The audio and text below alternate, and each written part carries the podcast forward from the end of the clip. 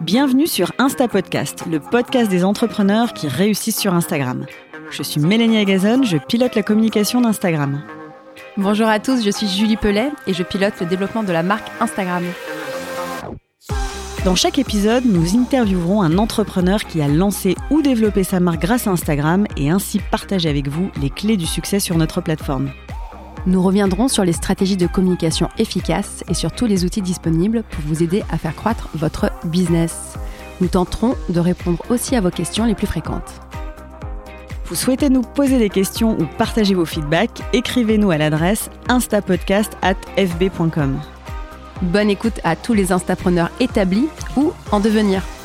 Bonjour à tous, bienvenue dans Insta Podcast. Bonjour Julie. Salut Mélanie. Aujourd'hui, nous accueillons Camille Rioux, fondatrice inspirante de la marque de bijoux espiègle qui résiste à la vie, Louis-tu. Bonjour Camille. Bonjour Mélanie. Comment vas-tu? Très bien, merci pour l'invitation. On est ravis vraiment de te recevoir.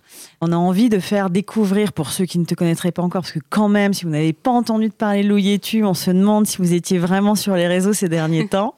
Euh, mais on a envie voilà, de faire découvrir ta marque. Et peut-être avant de rentrer dans le vif du sujet euh, d'Instagram, qui sont les louves Alors, je dois un peu corriger le tir parce qu'historiquement, je dis les louves, mais il y a maintenant des loups dans l'équipe. Ah, Euh, trois loups, donc on n'est pas tout à fait à la parité. Les louves, c'est la merveilleuse équipe qui m'accompagne depuis presque cinq ans maintenant. Vous êtes combien On est un peu plus de 45. Ah ouais. Incroyable. Est-ce que tu peux nous raconter un peu les débuts de Louis Tu Parce que je crois qu'il y a une histoire de famille derrière Oui. ça. Euh, Louis et tu, au tout départ, c'est ma grand-mère qui est une passionnée de joaillerie, euh, qui me transmet un peu le virus. Euh, ça a commencé sur des marchés en Bretagne, j'avais une dizaine d'années. On peut pas appeler ça vraiment le début de l'entrepreneuriat encore. et en fait, j'ai commencé en 2009, euh, avant même les débuts d'Insta. À l'époque, c'était mes premiers événements sur Facebook, c'était des ventes privées pour vendre à mes amis et les amis de mes amis. J'ai donné ma démission en 2015 pour lancer officiellement Louis et tu, qui fêtera bientôt ses 5 ans. Et c'était les tout débuts des ventes privées dans mon appartement et des bijoux qui résistent à la vie sur Instagram. Magnifique euh, début. Euh, on peut parler un petit peu d'entrepreneuriat, même si tu avais que 10 ans. C'est quand même euh, une magnifique euh, histoire euh, de la vie, finalement. J'étais accompagnée de mon frère et ma cousine, donc une histoire de famille à En ses plus. débuts. Ah bah voilà, on adore. Et si je reviens sur l'histoire des louves, donc c'est équipe, mais j'ai l'impression maintenant que tu t'adresses à ta communauté comme faisant aussi partie finalement de euh, cette grande famille Louis-tu ou je me trompe? Non, en fait, on s'appelait au départ les Louves entre nous. Et c'est mes amis qui ont commencé par euh, m'appeler la Louve, puis les Louves, du coup, qui ont rejoint l'équipe. Euh, et c'est un terme qui a été repris assez naturellement par les commentaires qu'on avait des filles sur les réseaux. Merci les Louves. Et en fait, ça s'est instauré assez naturellement. Et c'est un mot qu'on reprend même assez souvent en boutique. On a même des clients qui viennent faire graver des bijoux Louves maintenant en boutique. C'est chouette Euh, d'avoir euh, cette appartenance-là et cette, euh, vraiment ce mot qui vous est propre en fait, euh, Ouais. qui est propre à la marque, c'est chouette. qu'on ne sait pas encore tout à fait comment euh, exporter et internationaliser, parce que c'est très Frenchy. Pour l'instant, on garde The Louvre. ça nous appartient. Louis et tu, c'est une marque au départ digitale. Oui. Mais la vie, le succès a fait que tu as d'abord commencé par des points de vente éphémères, des pop-up. Ouais. Et aujourd'hui, tu as des vrais points de vente physiques Mm. à Paris et à Londres aussi, je crois, non? Ouais. On a ouvert à Londres en novembre.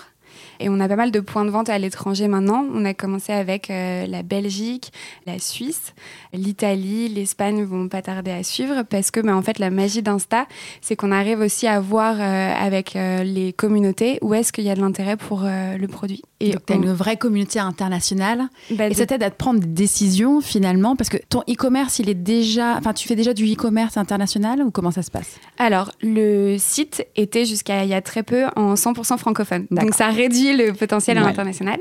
Euh, il est depuis quelques mois en français, anglais. Et en fait, nous, on va tester des nouveaux marchés en regardant un peu bah, où est-ce qu'on a des ventes sur le site, où est-ce qu'il y a de l'intérêt pour la marque, et aussi en regardant nos audiences sur Insta. Et aujourd'hui, c'est un vrai euh, facteur de prise de décision, parce qu'en général, quand il y a des likes, quand il y a de la réceptivité sur Insta, on sait qu'on va avoir plus de chances de toucher euh, notre communauté aussi physiquement via des pop-up. Donc, on a commencé comme ça à Genève, parce qu'historiquement, c'est une ville dans laquelle j'avais vécu aussi, donc on avait pas mal de fans et de followers qui étaient à Genève. Euh, et en fait, on avait ce socle au départ, et ça fait effet boule de neige, ça prend, la communauté grossit.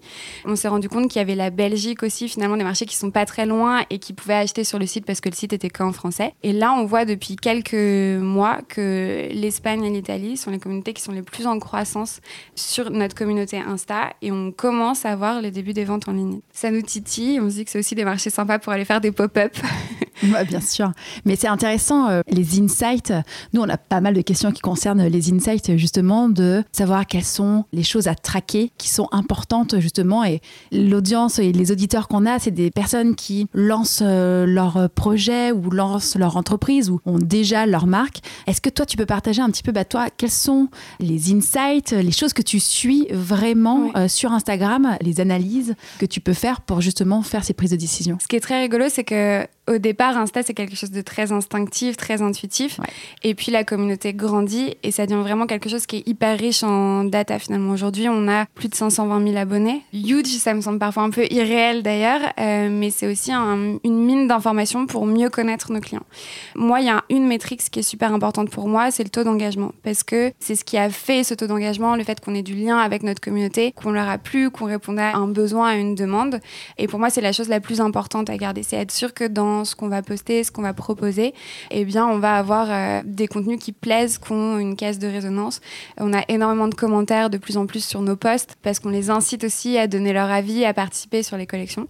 Donc, le taux d'engagement, c'est vraiment quelque chose qu'on suit. Donc, sur euh, tes posts, aussi en stories ou c'est vraiment pour toi, la métrique, elle est sur tes posts de ton feed? Sur les posts du feed. Et après, ce que je vais très régulièrement regarder euh, sur les stories, c'est la baisse des vues d'une story à l'autre pour regarder si notre contenu lassent ou si finalement elles ont envie d'aller jusqu'à la fin. Et du coup, bah, on adapte aussi ce qu'on va proposer. Voilà. Et en fait, bah, les choses qui fonctionnent un peu toujours, c'est euh, les coulisses, euh, les lives, les choses qu'on prépare le moins finalement. Et c'est un peu frustrant aussi parfois, mais sont celles qui marchent le mieux. Et l'autre truc, du coup, je dirais, on a une communauté qu'on peut mesurer aussi en termes de tranche d'âge, en termes de ville géographique, voilà. Et ça nous permet, nous, de savoir aussi, bah, en 5 ans, les clientes, elles ont évolué. Donc, est-ce qu'elles ont évolué avec moi? Bah, J'avais 25 ans quand j'ai commencé, j'ai 30 ans maintenant Ou est-ce qu'on recrute des clientes un peu plus jeunes? Et du coup, comment on adapte le tone of voice, euh, la façon dont on s'adresse? Euh, Et on voit, nous, qu'on a, on a euh, une clientèle qu'on recrute de plus en plus jeune, en fait. L'acquisition, elle se fait le plus sur les 18-24, qui est en fait le moment où moi j'ai commencé. Donc voilà. On a pas mal de questions. comme tu le sais, avec Julie, en fait, on propose à notre communauté de nous envoyer des sujets, des suggestions, mais aussi nous poser des questions. Et on a eu pas mal de questions sur, tu sais, cette fonctionnalité qui permet de sauvegarder un poste, peut-être pour plus tard. Est-ce que ça, c'est aussi un indicateur pour toi pour te dire énormément de gens ont sauvegardé ce poste avec tel bijou en particulier. Du coup, euh, c'est un indicateur de ce qui plaît ou est-ce que c'est pas une maîtrise que tu regardes? On regarde, on suit. Jusqu'à présent, c'est plus nos photos d'inspi qui sont euh, archivées très étrangement et moins les photos des bijoux. D'accord. Euh, Intéressant. Après, nous, on fonctionne aussi avec des liens de suivi, notamment sur, dans notre petite description. Et on voit qu'aujourd'hui, le compte Insta est notre principal vecteur de trafic sur le site. Et du coup, c'est aussi quelque chose qu'on mesure en fonction bah, de nos taux d'engagement, de notre stratégie de poste. Est-ce qu'on continue à diriger toujours autant sur le site via Insta? Comment ça évolue? Pour être sûr d'adapter en permanence nos contenus, ce qu'on va proposer. Alors, comme tu parles justement de redirection sur ton site, sur ton compte Instagram, vous êtes des gros utilisateurs de la fonctionnalité shopping, qui n'existait pas il y a 4 ou 5 ans. Euh, donc c'est quand même quelque chose d'assez récent. Ça doit avoir bientôt 2 ans en tout cas pour le lancement de la France. Ça m'intéresse de savoir comment toi tu as décidé de l'utiliser. Et finalement maintenant c'est, j'allais presque dire un principe. Quand tu as un nouveau bijou et que tu fais une photo, tu mets cette fonctionnalité pour que les utilisateurs puissent découvrir, en apprendre un petit peu plus sur le prix, sur la description du produit et justement aller sur ton site internet. Est-ce que tu peux expliquer un peu aux pourquoi c'est intéressant pour vous, comment tu traques peut-être les résultats euh, de ces euh, liens shopping.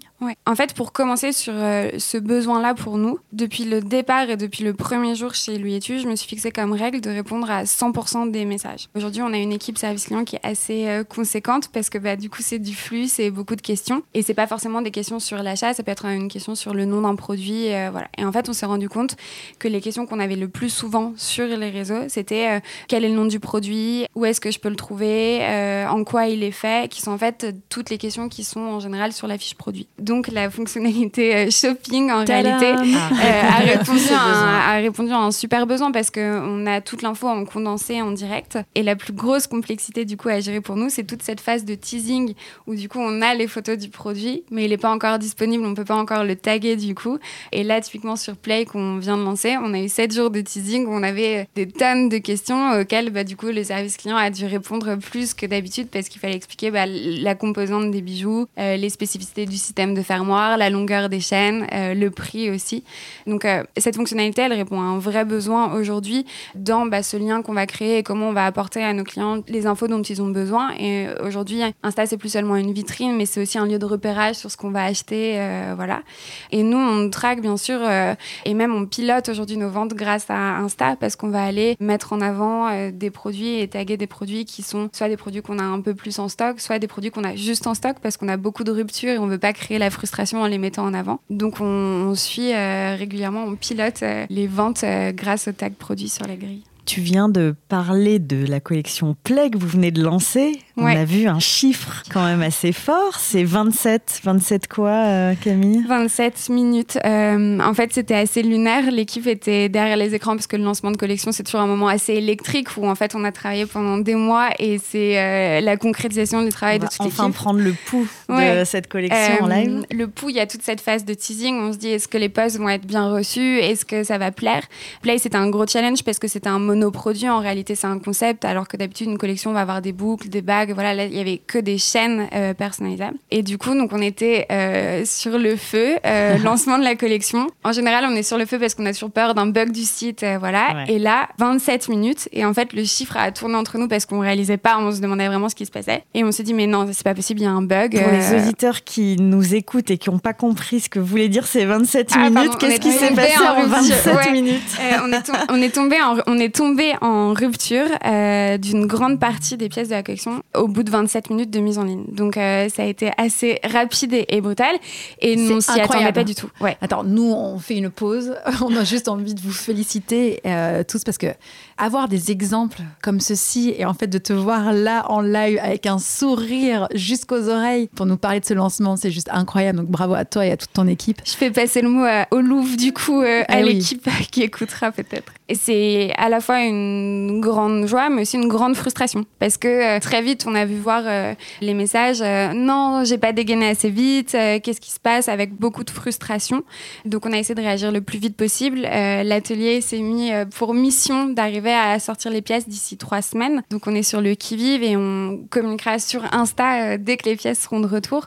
Mais c'est à la fois un truc qui fait hyper chaud au cœur et en même temps une petite frustration pour nous parce qu'on a envie d'apporter pleine satisfaction à la communauté qui nous suit, qui soutient le projet et de pas pouvoir leur apporter toutes les pièces qu'elles veulent le jour 1 du lancement. Bah, et qu'est-ce que vous aviez du coup euh, fait comme communication finalement autour de ce lancement pour que ça s'écoule en 27 minutes? C'est assez rigolo parce qu'on a tenté des choses euh, un peu nouvelles euh, cette fois. On montre toujours les coulisses et ça c'est hyper fort depuis le début de l'aventure parce que j'ai commencé toute seule et en fait c'était les cartons qu'on déballe, l'envers du décor, les mains dans la peinture, voilà. Donc on commence toujours un peu light aussi parce qu'on n'a pas forcément les photos des produits encore, voilà, mais avec le teasing du shooting, l'envers du décor montrer beaucoup les produits et les expliquer aussi. Là, c'est une collection où il y avait des pierres qui ont une signification, euh, des messages à graver, voilà. Et tout euh, ça, tu le fais sur Instagram ou tu choisis plusieurs euh, d'adresser tes communautés là où elles sur d'autres plateformes ou sur d'autres supports Non, pour l'instant, on est exclusivement sur Insta. Donc c'est la force de l'outil. Et en fait, on parlait de ces 27 minutes tout à l'heure, mais c'est arrivé avant même qu'on ait eu le temps de dropper une newsletter. Donc c'est vraiment la puissance de l'outil Insta. Et du coup, ce teasing, il a aussi été nourri par des choses un peu nouvelles. Typiquement, les Louvres qui ont montré leur propre combinaison. Et du coup, il y avait quelque chose d'assez euh, spontané dans euh, bah, comment elles allaient mettre en avant le produit, qui était leur compo, comment elles l'auraient porté.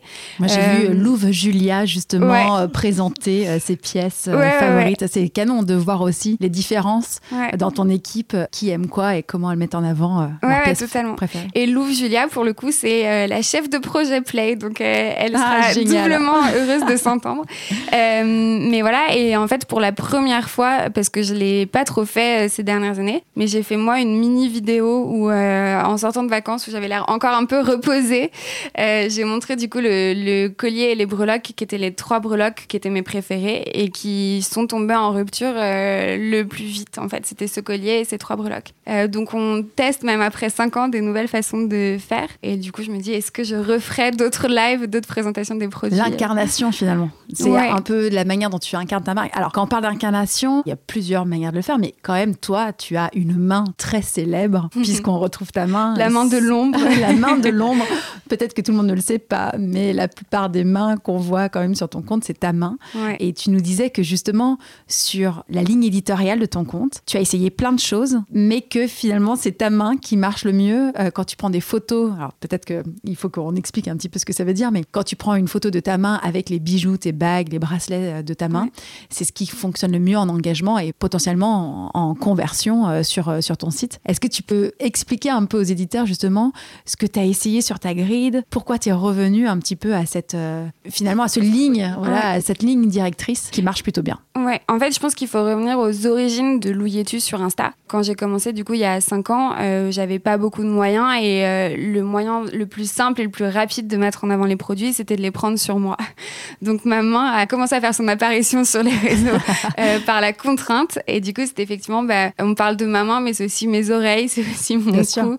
Voilà, et, et c'était ces photos-là qui étaient des photos finalement hyper naturelles parce que il n'y avait pas de retouche. ma main est pas la plus joliment du monde. J'ai fait comme je pouvais avec les moyens du bord. Et en fait, bah, en 5 ans, on se pose aussi la question de comment on fait évoluer la marque, comment on essaye de la faire monter en gamme, comment on essaye de se différencier et comment on essaye d'évoluer aussi quand on voit que finalement plein de marques reprennent des codes qui deviennent des codes plus généraux et plus nos codes. Donc on a fait tout un travail sur euh, les shootings, l'univers visuel de la marque, mais qui finalement a très très bien fonctionné sur toute la partie site, sur toute la partie plus acquisition, mais qui ne prenait pas sur les réseaux. Donc ce que tu veux euh, dire, c'est quand tu fais un shooting professionnel, et que tu postes ces photos-là sur ton compte Instagram, finalement, tu as des moins bons taux d'engagement que quand tu mets des photos prises avec ton smartphone de tes mains ou d'autres parties. Euh. Exactement. Ouais, ouais. En fait, c'est fou parce que ces photos, nous, on les adore. On est chaque shooting un peu plus fiers de se dire, bah, on a réussi à faire quelque chose de différent, évoluer. Euh, il y a beaucoup de travail en amont sur le stylisme, la recherche du lieu, euh, la recherche du visage, voilà. Et en fait, bah, il y a peut-être un pouvoir d'identification qui est moins fort parce que bah, c'est une main qui va être trop parfaite voilà. Et je pense que Instagram, pour nous, et chacun a peut-être ses recettes, mais pour nous, ce qui a marché, c'est que c'est du réel. On dit souvent dans nos stories, on utilise les bijoux dans la vraie vie et la photo est pas retouchée. Euh, on met un petit filtre pour avoir une couleur qui est, la même et voilà. Et je pense que finalement, on, évolue dans nos contenus, dans nos produits, dans euh, notre image sur le site parce que c'est nécessaire. Mais je pense que le plus important pour nous, c'est de rester fidèle à nos racines et à nos origines qu'on fait la force de, de la marque sur les réseaux finalement. C'est quand même assez chouette et je pense à tous ces auditeurs qui euh, parfois se demandent justement comment on se lance, il faut avoir quelque chose de parfait avant de se lancer, mais toi, tu un exemple incroyable de se dire que finalement ton smartphone, euh, t'a permis directement de lancer, en tout cas, euh, en tout cas de relayer mm. tes produits, tes productions, tes collections. Mais je crois quand même que tu as un peu innové, ou en tout cas tu te challenges euh, quand tu fais des shootings photos. Tu m'as parlé d'un shooting photo fait à l'iPhone mm. entièrement. ça aussi, est-ce que tu peux nous expliquer finalement pourquoi tu en es venu à te dire que tu allais faire ce shooting photo à l'iPhone et du coup les choses positives, les choses peut-être un peu plus négatives de ce shooting? Chez le Yeti, on a l'habitude de se dire que la créativité naît de la en fait, on a bah, plein de contraintes qui sont propres à celles de pas mal d'entrepreneurs, je pense. Quand on a une boîte qui est autofinancée et qu'on doit bah, essayer de mener à bien tous ces projets, bah, parfois il faut juste faire des choix. Et en l'occurrence, euh, euh, on a une collection qui sortait en septembre, qui s'appelait Pompon. On avait envie de faire un truc un peu nouveau et de se dire bah, comment on va faire un truc un peu joli, un peu différent. Et en même temps, on avait un budget qui était limité. Et du coup, en brainstormant avec les filles, on s'est dit bah, on va faire un shooting nous-mêmes. On va faire un shooting nous-mêmes. Ok, euh, de quoi on a besoin? Bah, En fait, on a un, un smartphone qui fait des photos de dingue et on s'est dit go. Donc on a eu une journée, on a trouvé euh, la mannequin, on a fait le stylisme comme on aurait fait sur un vrai shooting. Mais en fait, c'est chacune d'entre nous qui a pris avec euh, son œil, sa créativité, le téléphone pour faire une proposition. Donc la collection, c'était Pompon. C'était une plus petite collection qui rendait aussi l'exercice un peu plus simple. Peut-être que sur plus de pièces, on ne se serait pas forcément livré à l'exercice. Mais du coup, on l'a fait 100% à l'iPhone avec des contenus qu'on a placés sur le site, euh, sur la grille, en story. Et une collection qui a assez bien marché finalement, malgré les moyens du bord qui ont été déployés. Et quand on parle un petit peu d'iPhone et de contenu que vous shootez, il y a beaucoup de contenu qu'on retrouve dans vos stories.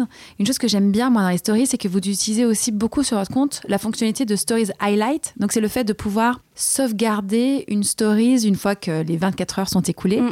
et qu'elle soit disponible à n'importe qui euh, quand on va sur ton compte. Est-ce que tu peux expliquer aussi ce que tu mets en avant, euh, pourquoi tu le fais, euh, qu'est-ce que ça peut apporter? Il y a plusieurs choses qu'on met en fait dans ces, dans ces highlights, dans ces top stories. On essaye de mettre les informations fondamentales de la marque. Et on se dit, bah, quelqu'un qui va arriver sur, sur notre compte, qui va découvrir la marque, qu'est-ce qu'on a envie de lui dire pour qu'il comprenne, pour qu'il comprenne notre histoire, qu'il comprenne d'où on vient.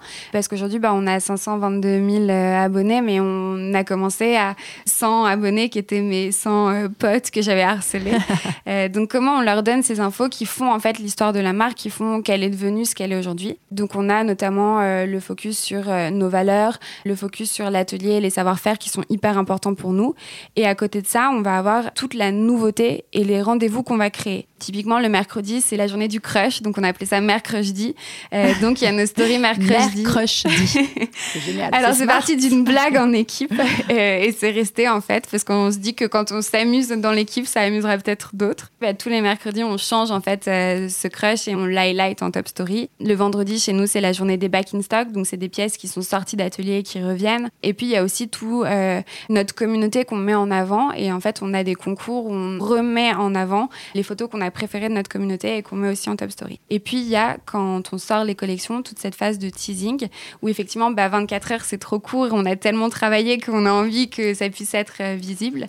Donc, on les laisse euh, bah, tout le temps de la durée de la collection. Donc, tu as vraiment une ligne éditoriale sur ton compte, dans ton feed, et tu as aussi une ligne éditoriale dans les stories. Et ça, je pense que c'est un super conseil pour les marques qui se lancent ou euh, qui sont déjà sur Instagram, c'est de toujours penser qu'aujourd'hui, on a plusieurs surfaces mm. et que du coup, tout toute surface peut être éditorialisée et de penser à des moments où on donne des rendez-vous, parce qu'en mm. fait, c'est ce que tu fais. Le mercredi, tu donnes rendez-vous à ta communauté pour découvrir justement le crush euh, de la journée. Et ça, ça arrive chaque semaine. Et ce que je trouve assez pertinent, c'est de pouvoir les sauvegarder. Et en fait, parfois, dans les stories highlight des marques, le contenu n'est pas updaté assez régulièrement. Donc, mm. parfois, on va se connecter, puis en fait, c'est du contenu qui date d'il y a un an. Et donc là, vous, vous avez une régularité à updater ce contenu toujours dans les stories highlight. Donc, euh, en tout cas, je trouve que c'est un superbe exemple exemple à suivre. Merci. Judith, euh, tu te souviendras que tu as été citée chez Insta? Parce que c'est un gros travail, en fait, de le mettre à jour. Mais en même temps, c'est la clé. Et, Instagram, c'est pour moi la marque de l'instantané. Et, et, ça se joue aussi sur ces highlights pour nous. Et puis, c'est de se mettre dans la peau d'un client ou d'un utilisateur ou d'un follower qui vient sur le compte de marque et d'avoir du Mm. Finalement du contenu euh, qui est à jour, bah, ça apporte beaucoup mm. plus que de voir du contenu qui date de très longtemps. Oui, mais pour rebondir euh, sur ça, euh, nous, c'est un gros travail qu'on fait en amont, ce calendrier éditorial. En fait, si tu veux, bah, au début, aux prémices, tu as peu de références, tu pas forcément beaucoup d'actu, donc c'est quelque chose de très spontané. Et puis après, le vrai travail pour nous a été de se dire, bah, on a plusieurs points de vente, on n'en a plus qu'un seul, on a des actus produits, on a aussi des gens qui parlent de nous et à qui on a envie de partager leur contenu. Euh, donc comment on va organiser tout ça pour ne pas saturer le message et pour avoir une vraie cohérence? Et je pense que la chose que j'ai le plus appris en marketing et qui m'a le plus servi euh, quand j'ai commencé chez Louis Tu, c'est d'arriver à trouver ce lien et cette cohérence. Et nous, notre bataille, c'est de se dire comment on peut faire une communication la plus holistique possible, avoir le même message au même moment sur tous nos canaux. Donc on le fait euh, à l'échelle d'Insta, on va le faire sur les highlights, on va le faire sur la grille, mais tout notre contenu, en fait, la home du site, les newsletters qu'on va envoyer envoyer battent au rythme d'Instagram qui donne la cadence en fait, où on va avoir vraiment la même info, le même visuel au même moment pour que notre communauté soit exposée au même message dans tout l'environnement de la marque. Et je rebondis d'ailleurs sur les canaux, c'est intéressant parce que ouais. tu est sur Instagram, mais tu est aussi sur Facebook et tu nous as confié aussi utiliser WhatsApp, ce qui pourrait aussi euh, peut-être surprendre euh, les auditeurs. Est-ce que tu peux nous en dire plus sur comment tu animes finalement la communauté sur chacun de ces canaux? Et est-ce que finalement la stratégie de contenu est la même? Alors on, on imagine que sur WhatsApp, c'est différent, mm. parce que c'est pas le même type de produit, mais hum, voilà, comment est-ce que euh, on arrive à naviguer entre ces différentes plateformes? Aujourd'hui, pour moi, Insta, c'est presque comme notre site internet. Et je pense qu'on a tous un peu ce réflexe euh, inné maintenant de se dire on nous parle d'une marque, on va aller checker le compte Insta avant même d'aller checker le site internet. Donc on le construit, on le pense vraiment comme ça, en se disant bah oui, il y a nos images d'inspi et il y a notre univers qu'on veut raconter, mais il y a aussi nos produits sur lesquels on va donner le plus d'infos. Facebook, pour moi, historiquement, c'est plus un canal de l'événementiel. Comment je vais donner rendez-vous aux clients? Euh, et aujourd'hui, c'est un canal canal qu'on utilise quand on crée des ventes privées. Là, ce soir, on a un événement en boutique. Bah, on a fait un événement Facebook pour donner rendez-vous à nos clients. À chaque fois qu'on va en pop-up, on crée ces événements. Donc, il y a vraiment une dissociation entre ces deux canaux. Et WhatsApp est venu faire son apparition de la contrainte et née la créativité. Les gens en décembre ont eu un peu de mal à se rendre en boutique. Et on s'est dit, bah, comment on peut leur faciliter la tâche, comment on peut les aider? Et on a mis en place euh, un canal de communication WhatsApp directement avec les hôtesses de vente, avec un paiement euh, par lien. Donc, ils faisaient leur choix sur Insta. Ils envoyaient les photos Insta sur WhatsApp. C'était même pas les photos du site. Les hôtesses répondaient en direct et ça a permis de débloquer certaines ventes au mois de décembre. Donc, euh, aujourd'hui, on a ces trois canaux qui évoluent et qu'on fait vivre de manière un peu différente. Tu as parlé tout à l'heure de jeux concours. Je reviens sur ce sujet-là parce que ça aussi, c'est des questions qu'on a assez souvent sur la pertinence de créer des jeux concours.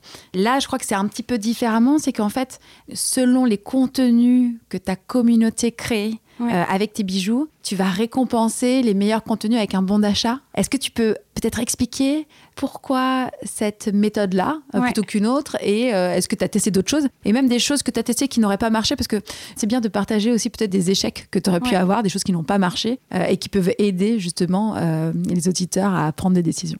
Ces concours dont tu parles, pour nous, ils sont super importants parce que c'est un moyen de remercier des gens qui font vivre notre marque. Et dès le départ, c'est quelque chose qui était super important pour moi parce que cette communauté, en fait, c'est nos premiers ambassadeurs et c'est eux qui font vivre la marque aujourd'hui.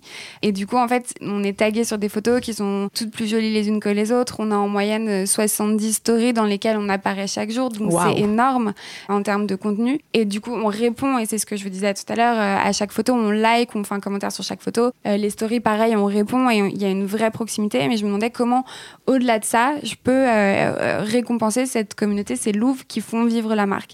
Impossible de récompenser tout le monde parce qu'on bah, n'en aurait pas les moyens et, et ça serait un peu compliqué. Euh, mais du coup, on s'est dit, bah, on va sélectionner les contenus qui nous parlent le plus. On vote en interne euh, sur ces photos qui euh, bah, nous ont le plus plu et on va les remercier. Et c'est nos rendez-vous du dimanche où en fait, on se dit, bah, c'est un moment où les gens ont du temps pour eux, où ils ont du temps pour créer des contenus. Et souvent, on a énormément de posts les week-ends. Et du coup, on va sélectionner ces visuels et chaque dimanche, on va les remercier et leur faire gagner un bon cadeau. Donc, je pense qu'il n'y a pas de règle. Nous, ça part vraiment d'une volonté de remercier ces gens à qui on doit ces beaux visuels, à qui on doit ce cœur de la marque qui bat en fait euh, sur les réseaux. Et des échecs que tu aurais pu avoir ou des choses que tu as faites qui ont moins bien marché sur, euh, sur Insta? Bah, Sans parler d'échecs, mais ça a été un peu des remises en question quand on s'est dit bah, on va faire évoluer la marque, on va aller vers des contenus plus professionnels parce que bah, ah on grandit. voilà. Et quand on a mis ces photos, du coup, qui étaient les photos de campagne euh, sur les réseaux, bah, on a vu que la sauce prenait pas du tout. Alors il y a le moment où tu te dis bah, est-ce que c'est la nouvelle collection et c'est les produits ou est-ce que c'est la façon dont je les mets en avant? Donc voilà, pour nous, ça a moins bien marché, mais chaque marque a ses recettes, euh, ses histoires. Nous, c'est vraiment cette instantané euh, qui fonctionne le mieux, que ce soit en grille ou en story. Et on a beaucoup parlé d'organique, finalement, cette stratégie organique. Louis tu fais aussi des campagnes publicitaires. C'est un moyen d'aller toucher finalement une audience qui est peut-être pas encore cliente ou peut-être de réengager avec des clientes existantes. Est-ce que tu peux expliquer justement cette stratégie que tu as, peut-être cette stratégie plutôt sponsorisée mm. d'acquisition, mais d'expliquer parce que les gens se demandent aussi comment utiliser Instagram d'une façon d'aller plus loin que seulement la stratégie euh, organique pour développer finalement leur marque et augmenter les ventes sur leur site internet les sponsoring, ça a commencé super tôt pour euh, moi et de manière euh, un peu euh, curieuse, on va dire. à l'époque, il y avait sur Insta la possibilité de faire un boost de posts et mes budgets, pour donner un ordre d'idée, c'était 45 euros par semaine, donc c'était finette. Et d'ailleurs, l'opportunité pour chacun, c'est de pouvoir mettre le budget Bien que l'on veut. Donc si on veut mettre que 5 euros par jour, on est capable de mettre que 5 euros par jour. Complètement. Et en fait, il y a aussi ce côté où on peut voir les résultats chaque jour en réalité. Donc on peut voir si ça prend, si ça fonctionne, si ça fonctionne pas et ajuster et je pense que c'est la grande magie de ce réseau et de cette stratégie d'acquisition, c'est qu'on peut être extrêmement agile et qu'on n'est pas obligé d'attendre d'avoir dépensé tout son budget pour euh, tirer des résultats d'une campagne et d'une stratégie d'acquisition. Moi, j'ai commencé dès le départ avec des simples boosts qui permettaient d'avoir plus de visibilité et plus de awareness. Et c'est comme ça que la communauté a grandi aussi en plus de l'organique dès le départ. J'ai jamais voulu rentrer dans une démarche commercial euh, dans la stratégie d'acquisition. Donc même quand on a des messages, même quand on a des pubs qui apparaissent, c'est souvent sous forme de euh, post tel qui pourrait être dans la grille qui va être euh, poussé ou de story qui va être poussé pour garder cette proximité et ce côté simple en fait et pas commercial quand on s'adresse soit à nos clients pour les faire revenir parce qu'il y a une nouveauté, soit à des nouveaux clients. Voilà. Et après évidemment bah, on a découvert la magie aussi du retargeting, de l'acquisition, qui sont bah, une fois qu'on a le site internet en place, des moyens de faire redécouvrir les collections, de communiquer aussi quand on a des back in stock et qu'on peut s'adresser exclusivement à ceux qui se sont inscrits au waitlist de ces pièces. Donc c'est un outil qui est super fin et pour nous c'est la façon de piloter nos dépenses au plus juste parce que bah, euh, un euro est un euro et on voit en direct si une campagne prend, s'il faut l'ajuster, s'il faut faire des modifications et couper si on voit que c'est un flop, ce qui arrive parfois quand on teste des nouveaux produits, des nouvelles audiences. Bien sûr. Tu as des équipes spécialisées sur l'acquisition qui gèrent ça? Chez Louis Tu Alors, sans avoir des équipes, euh, on a une, personne, qui, est, complètement dédiée. On traque à la fois nos sponsoring, euh, mais on va aussi regarder quels produits on a mis en avant dans la grille, quels produits on a mis en avant en story et l'impact que ça va avoir sur les ventes euh, du jour et de la semaine. Donc, cette personne travaille, j'imagine, main dans la main avec peut-être l'équipe qui crée le contenu pour booster, parce que parfois l'erreur, c'est de séparer un peu ces deux équipes. Mais là, ce que je comprends, c'est que dans tous les cas, comme c'est du contenu qui est souvent posté, mais qui du coup va être boosté, bah, c'est des équipes qui se parlent et qui euh, lancent les campagnes. On parle de sponsoriser, du coup Instagram, est-ce que tu utilises les mêmes campagnes ou est-ce que tu fais des campagnes aussi sur Facebook? Puisque finalement il y a une façon assez facile de pouvoir lancer ces campagnes sur les deux réseaux. On fait des campagnes sur les deux canaux on l'adresse à des audiences différentes euh, et on le fait de façon différente. Sur Instagram, on va plus être, et c'est ce que je disais un peu tout à l'heure, sur des contenus Insta, donc euh, ces fameuses photos du réel qu'on va utiliser en format story, euh, en, photo carrée, voilà, qui va être mise en avant. Et en fait, bah, la publicité, quand elle arrive, c'est comme si c'était presque une page qu'on avait déjà likée, donc c'est quelque chose d'assez naturel. Et sur Facebook, on va être sur quelque chose d'un peu plus élaboré, dans le sens où on va être plus sur du retargeting, plus sur de l'acquisition, avec des photos de campagne qu'on va utiliser à ce moment-là, nos vidéos de shooting et des produits très particuliers qu'on va mettre en avant, ce qu'on fait pas forcément sur, euh, sur Insta. Donc on n'a pas tout à fait les mêmes contenus, pas tout à fait les mêmes audiences euh, et on est en perpétuel euh, test and learn pour regarder bah, ce qui prend le mieux, comment on réajuste les budgets. Pour finir sur un autre euh, sujet peut-être, tu parlais tout à l'heure des événements. On sait que ta communauté, les louves, se bousculent sur chacun des événements, que ce soit les pop-up ou les événements maintenant au sein de ta boutique. Et euh, on sait que c'est parfois difficile parce qu'en fait, il faut réserver des créneaux pour venir et avoir la chance de découvrir euh, les jolies collections et les acheter. Mais je crois que tu utilises maintenant une nouvelle fonction qui simplifie tout ça sur Instagram. Est-ce que tu peux en parler? Oui, bien sûr. En fait, historiquement, on a les événements Facebook qui nous permettent de s'inscrire à un événement et de réserver sa venue en boutique. Nous, ça nous permet d'être sûr qu'on a euh, le staff nécessaire pour accueillir, de préparer euh, les stocks et de faire tout le travail amont. Et en fait, euh, bah, ça, jusqu'à il y a un mois, ça n'était visible que sur Facebook. Et en fait, on a mis en place ce bouton réservé qui est maintenant en haut du feed. Qui, est accessible à, tous les profils, en fait, entreprises. Ouais. Dans les paramètres de compte. Dans les paramètres, on peut choisir le prestataire qu'on choisit. C'est-à-dire qu'on n'a pas développé une solution. On a pris une des solutions qui étaient proposées par Instagram. On l'a configuré, paramétré avec nos points de vente, nos créneaux disponibles. Et en fait, maintenant, n'importe qui rentrant sur notre compte Insta peut regarder et avoir accès à nos différentes ventes et sélectionner une vente, euh, sélectionner un créneau en trois clics, en fait. Donc, euh, ça a vraiment facilité euh, la chose pour nous. C'est une superbe option. On avait fait justement un événement avec La Fourchette pour le lancement. Alors, c'était plus dédié au restaurant à l'époque, mais maintenant, depuis quelques temps, on peut justement l'utiliser pour d'autres de business. Donc, euh, si vous avez en tout cas l'opportunité ou la nécessité euh, d'offrir des rendez-vous, en tout cas, sachez que vous pouvez rajouter ce bouton de réservation. Pour ceux qui se lancent peut-être, euh, c'est quelque chose d'hyper accessible. Nous, la solution, elle nous coûte 50 euros par mois pour donner un ordre de grandeur. Donc, c'est vraiment accessible à tous. 16 paramètres, on a mis une demi-journée à le paramétrer. Il n'y a pas besoin d'être un super geek ou de savoir coder. C'est vraiment extrêmement intuitif. C'est un super tips. Merci beaucoup, Camille. Alors, la tradition de ce podcast veut qu'on pose deux questions à nos ah. invités. la première, c'est quel conseil, en fait, tu as envie de partager avec les auditeurs qui se lancent ou qui sont sur Instagram, mais qui peut-être stagnent un peu ou savent pas voilà, comment s'y prendre?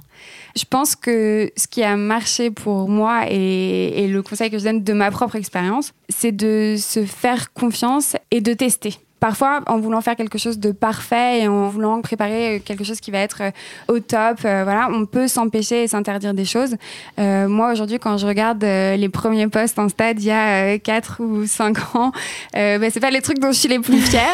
mais, mais, ça a marché. mais ça a marché. Et en fait, done is better than perfect. En faisant au fur et à mesure, en améliorant au fur et à mesure, bah, j'ai fait vivre la marque aussi. Et je pense que se faire confiance et se dire bah, que si on a une intuition, si on a une idée, on peut y aller, on peut tester, même avec les moyens du bord. Il faut foncer et il faut s'écouter. C'est un conseil qui revient euh, souvent, plus souvent. Donc, euh, je pense que c'est quand même un réel message pour tous ceux qui nous écoutent euh, de voir se lancer, de tester. Il n'y a pas d'échec en fait. On peut toujours justement non, et on, recommencer. on, apprend. Et... en fait, sur les réseaux, c'est tellement rapide. On peut voir si ça marche, si ça marche pas, comment on ajuste. Nous, un truc qu'on fait vraiment hyper régulièrement, c'est de regarder bah, ce taux d'engagement et, on voit en fait par ces interactions ce que notre communauté veut, ce qu'elle attend et on ajuste aussi le tir par rapport à, à ces résultats. La deuxième question, pour conclure, c'est quel serait le compte Instagram ou les comptes, si jamais tu en as plusieurs en tête, qui t'inspirent et que tu recommanderais euh, les auditeurs de suivre? Ouais. Euh, moi, j'en ai un que j'aime beaucoup qui s'appelle Cielo. Je donne un peu mes tips, euh, je vais peut-être le regretter, mais qui a un compte dont les images m'inspirent beaucoup. En fait, pour moi, Insta, c'est aussi une énorme source d'inspiration. Et je vais suivre les comptes de mes amis, mais j'ai un compte euh, plus pro, on va dire, où je vais suivre des comptes dont j'aime l'univers, euh, qui sont pas forcément des comptes commerciaux. Ça va être des architectes, ça va être des artistes, euh, voilà. Et Cielo repartage beaucoup de visuels qui racontent une histoire, qui sont forts et qui peuvent parfois inspirer une collection ou, ou juste déclencher une émotion. Donc c'est mon compte un peu coup de cœur. Magnifique. On va inviter nos auditeurs à le suivre, mais aussi à suivre le compte de Louyetu, L-O-U-Y-E-T-U. Et on te dit à très bientôt. Merci beaucoup, Camille. Merci, Merci Camille. Merci à tous de votre écoute. Nous espérons que ce nouvel épisode de l'Insta Podcast vous a plu. Vous voulez nous poser des questions ou nous soumettre des thèmes à aborder dans le prochain podcast? Écrivez-nous sur instapodcast fb.com.